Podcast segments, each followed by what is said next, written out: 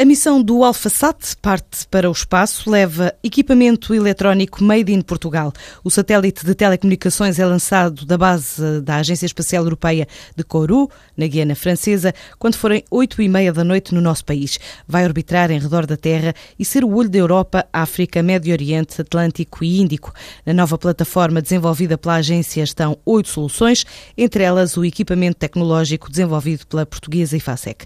Este equipamento vai ajudar a agência agência a concretizar o objetivo de verificar o impacto de partículas nos equipamentos até emissões futuras. João Costa Pinto, diretor da área espacial da EFASEC, explica que o sistema foi desenvolvido e fabricado em Portugal nas unidades da empresa. Fala ainda de outros projetos que incluem Mercúrio e Marte. Um sistema capaz de testar continuamente esses componentes, verificar o seu comportamento, a sua degradação ao longo do tempo e os efeitos eh, de impactos das partículas, chamados single event effects, e ao mesmo tempo houve também a oportunidade de desenvolver um monitor de radiação que permite detectar a presença das partículas e caracterizá-las em termos de energia, em termos de tipo e, portanto, podermos saber ao longo do tempo quantas partículas eh, atingem o satélite durante a missão. E no caso dessa missão a Mercúrio, o Pepe Colombo, nós concorremos, ganhamos o contrato e estamos a desenvolver e vamos fornecer um monitor de radiação para essa missão. Marte é uma outra missão completamente diferente. Estamos a desenvolver dois altímetros, um baseado num sistema laser e outro baseado num sistema radar e estamos numa fase ainda inicial desse projeto, mas é muito promissor, é um projeto muito interessante. Pode ser usado não só em planetas, como também em asteroides. Ao todo, são projetos que rondam os 5 milhões de euros. Por exemplo, este projeto para, que hoje vai voar no AlphaSat é um projeto na ordem dos 3 milhões de euros. O projeto do Bepi Colombo eh, é um projeto que ultrapassa 1 milhão de euros. Pronto, é, em termos gerais, é, o projeto dos altímetros é também um projeto que ultrapassa 1 milhão de euros.